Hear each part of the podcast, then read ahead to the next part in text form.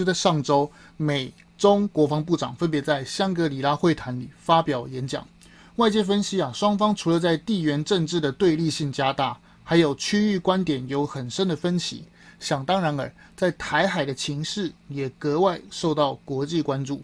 很显然的是，拜登政府上任以来，美中双方第一次的公开部长级的会谈。随着俄罗斯入侵乌克兰的局势急转直下，印太局势也逐渐被国际重视。白话文就是啊，美国认为中国对台湾以及规则为基础的秩序造成威胁与破坏。这句话非常重要啊，就是现在台湾局势的真实情况。虽然有些学者的看法是说，这次的奥斯汀与魏凤和的双边会谈有助于和缓双边关系，那事实上又是怎么一回事呢？美中关系真的和缓了吗？最后当然要谈到对台湾最相关的台积电话题。近日有中国国家级经济学者陈文林日前在北京召开的一个经济论坛上说出这样子的言论：我们一定要收复台湾啊，特别在重构产业链供应链方面，那一定要把台积电啊本来属于中国的企业抢的抢到中国手里，因为。这个他现在要在加快向美国转移呀，要在美国建立六个厂，所以我们绝不能让他这个转移的这个呃目目标啊全部实现。这句话又有哪些是事实？又有哪些的话是不切实际的中共宣传？随着中共近年呐、战狼病毒的传播蔓延，一开始啊是军人感染，再来是外交官与党媒的喉舌，如赵立坚、耿爽、华春莹等等。现在啊，连中国著名的经济学家也被战狼病毒确诊。用政治斗争的逻辑啊，看所有事情一向都是中国共产党的基本标配，真的是令人非常摇头。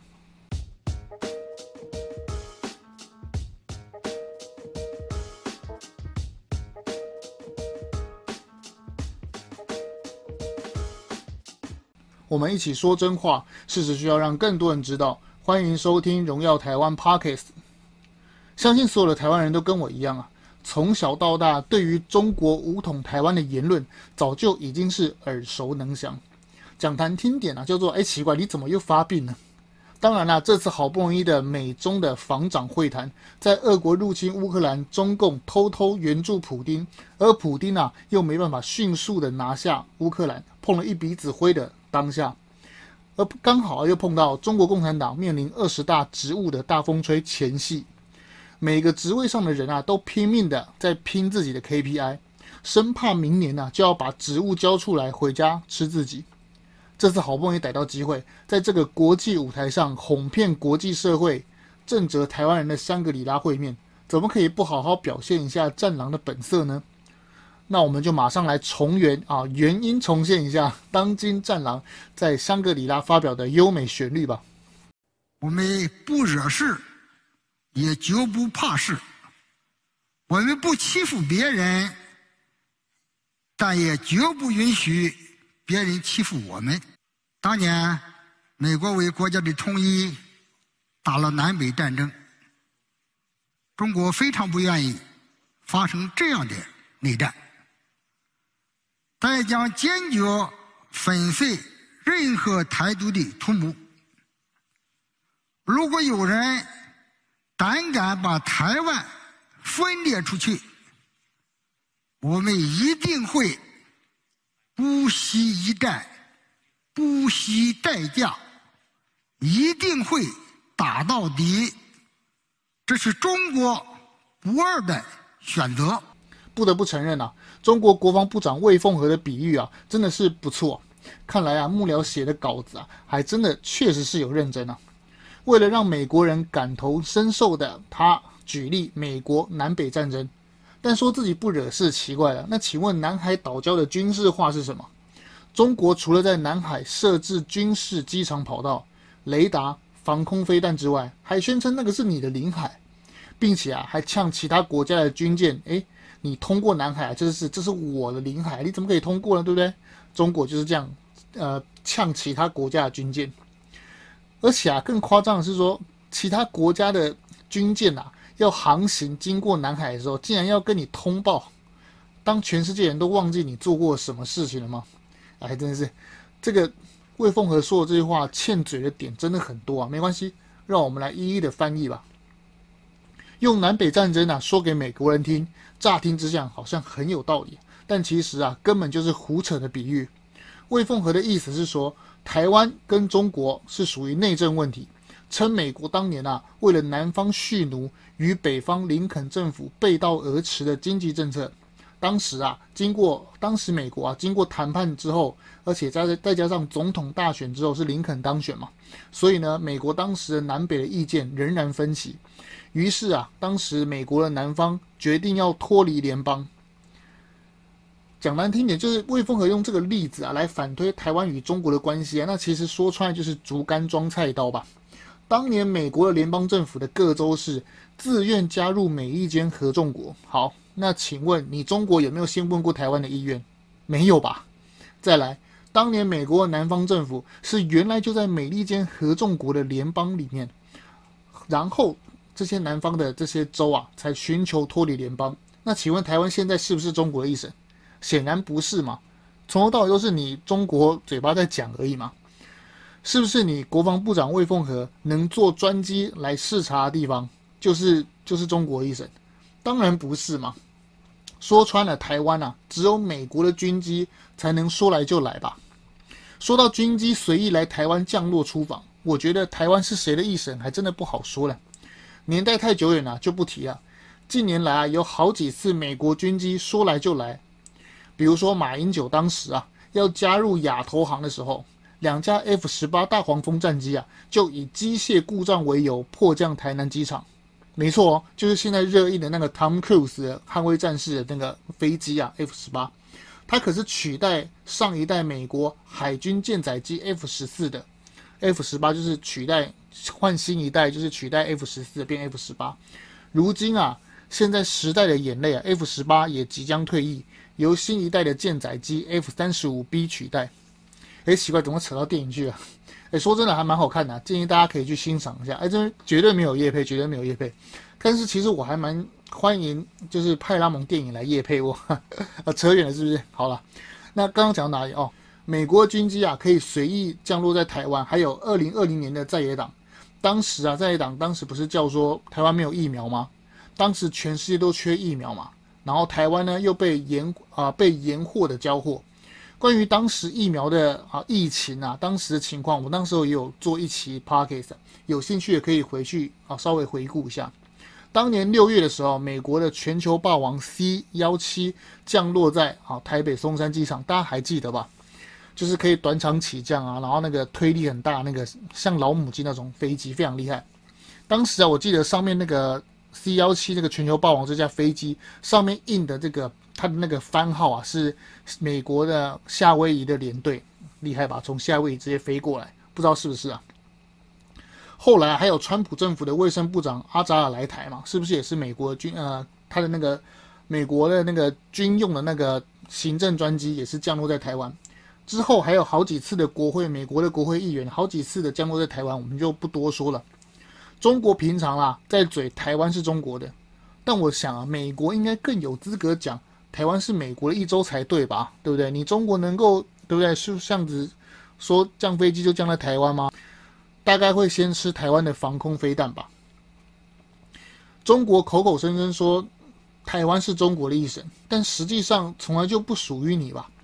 从一九一二年的大清隆裕皇太后下诏退位，当时大清退位那个诏书上写的就是给袁世凯来组共和的国家，这个共和的国家就是北洋政府啊。当时的北洋政府就叫做中华民国，而当时中华民国在一九一二年成立的时候，台湾还是日本的永久领土，而且是合法的永久领土。再后来，中华人民共和国在建国的时候，也就是说一九四九年的时候，台湾也不是你中共的领土啊。从一九四九年到现在二零二二年，台湾从来就没有被你管辖过一秒钟，就是被中国从来没有被中国管辖过一秒钟吧，也从来没有向中国缴过一块钱的税，更没有台湾人被你征兵过吧。从事实上、法理上、历史上。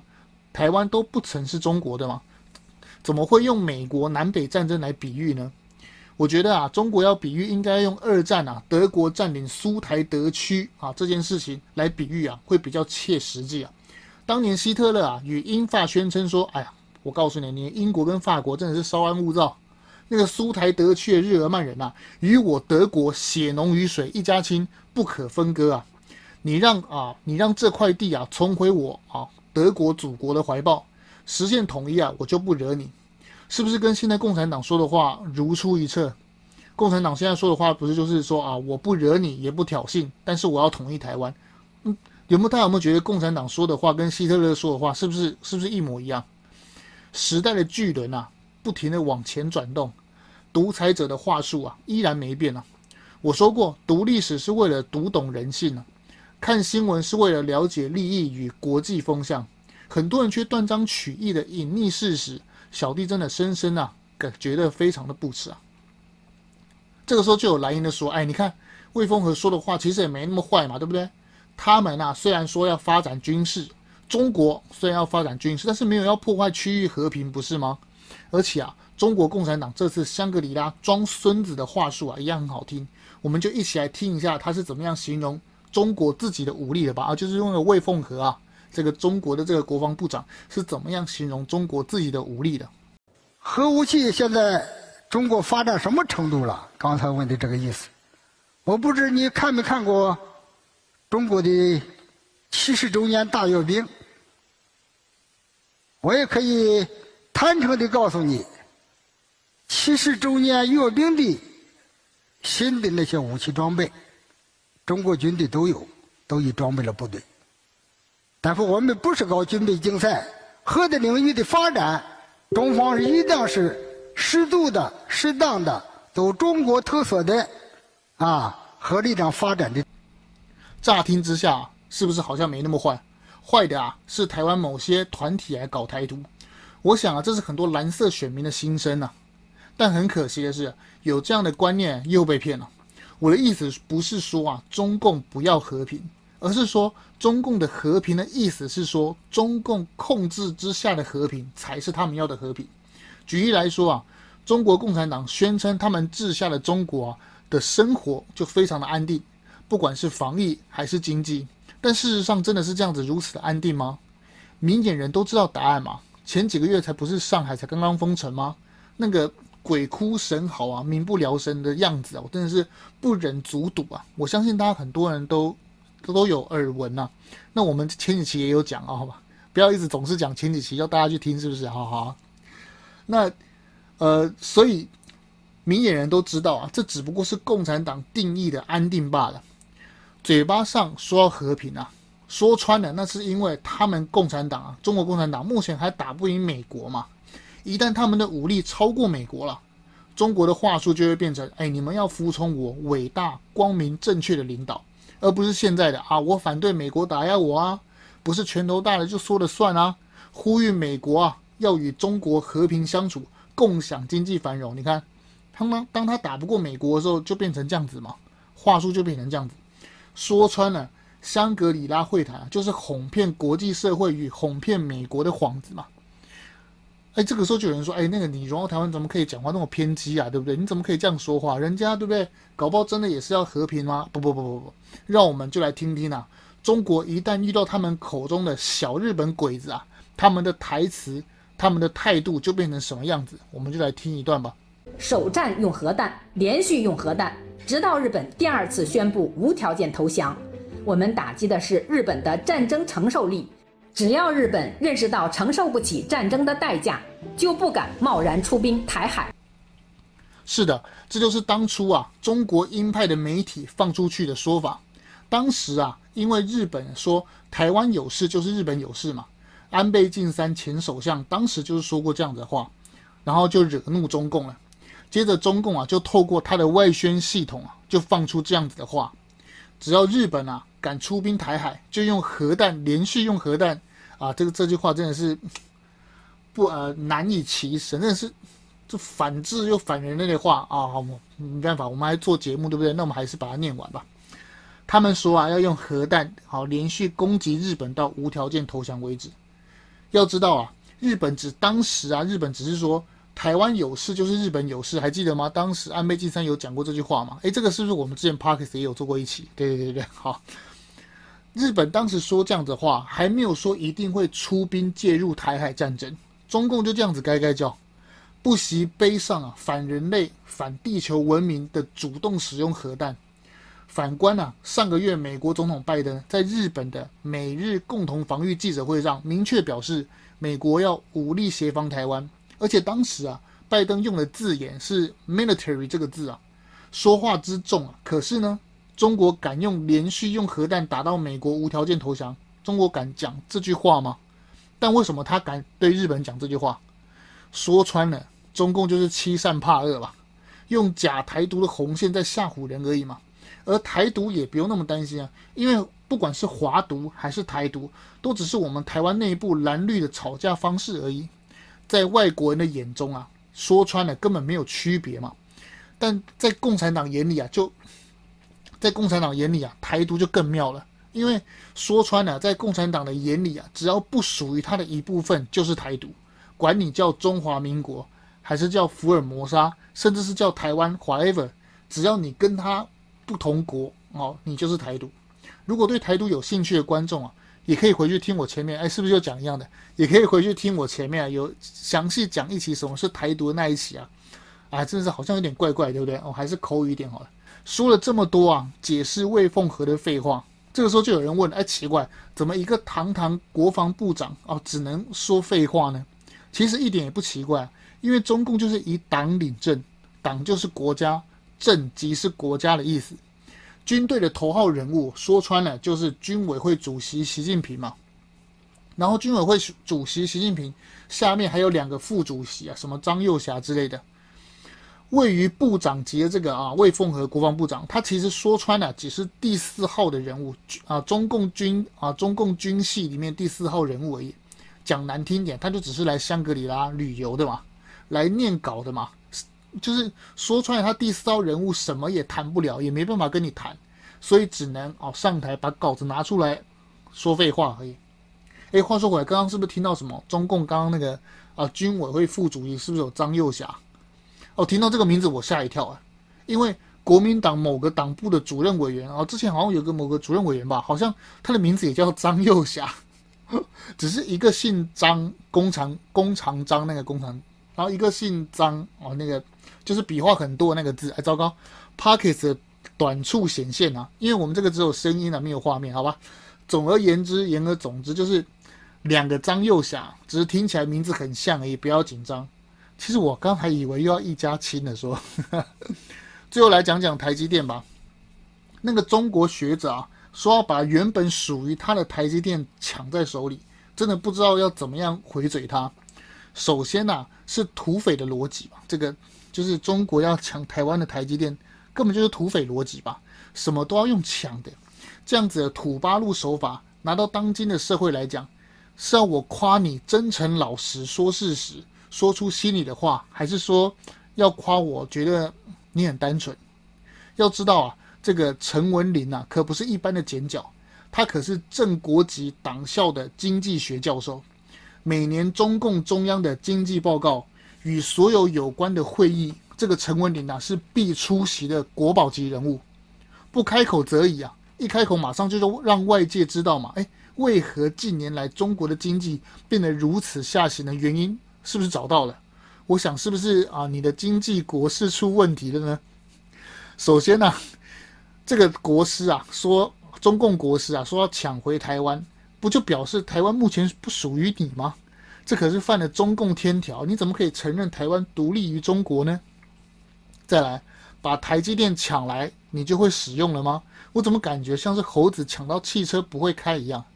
台积电的光刻机啊，是艾斯摩尔公司出产的，要是荷兰啊不愿意出货给你，那、你不就玩不起来了吗？还有高科技的晶片材料其实是仰赖日本，可是你早就说要用核弹把日本打到投降，得罪光了，你怎么玩？还有台积电的高阶制程啊，需要台青交的技术人才，更需要学长学弟制的传承。这可不是你挖几个台积电前高级干部就能完成的技术。最后，最后最关键的技术图纸，一样掌握在美国爸爸的手中啊。美国你也得罪光了，你是要怎么玩？台积电不是人多啊就玩得起来的，就跟你中国足球队输给越南一样嘛，不是人多就能找到会踢球的嘛。一个国家的强盛与否，与法治跟社会风气息息相关。平常啊，中国就在吹嘘自己有什么制度优势，说穿了，海水退了才知道，原来你说的制度优势啊，是指台湾、日本跟美国这些民主国家。说了这么多中国，好，那该怎么办呢？那我就大发慈悲的说一下好了，用小弟浅薄的知识稍微说一下。中国的制度啊不改，如果中国制度不改的话，那就真的无法真正激起庞大人口的潜在实力。中共的，凡是以政治斗争的角度去看任何事，中共很喜欢用，就是看中国中共政府啊，很喜欢看所有事情都用政治斗争的角度去看。包含防疫，包含国际，包含军事、科技、民生、经济，所有事情，中共都喜欢用政治的角度去看，这样子的做法才是阻碍中国进步的根本原因嘛？哎，奇怪，这期的结尾竟然没有勉励台湾，勉励到中国去了，也没关系，因为我们也有很多中国的听众，希望大家都能来玩。如果你喜欢我的内容，觉得不错，或许可以考虑帮我分享出去，订阅，把通勤发呆的时间拿来听。其实也不错，想要填满每日的琐碎时间吗？听我的频道其实是不错的选择。几分钟了解国际政治、军事议题，那些新闻不小心漏说的事实。说真话需要勇气啊！让我们来独立思考，让台湾更进步。荣耀台湾 Parkes，我们下次见哦。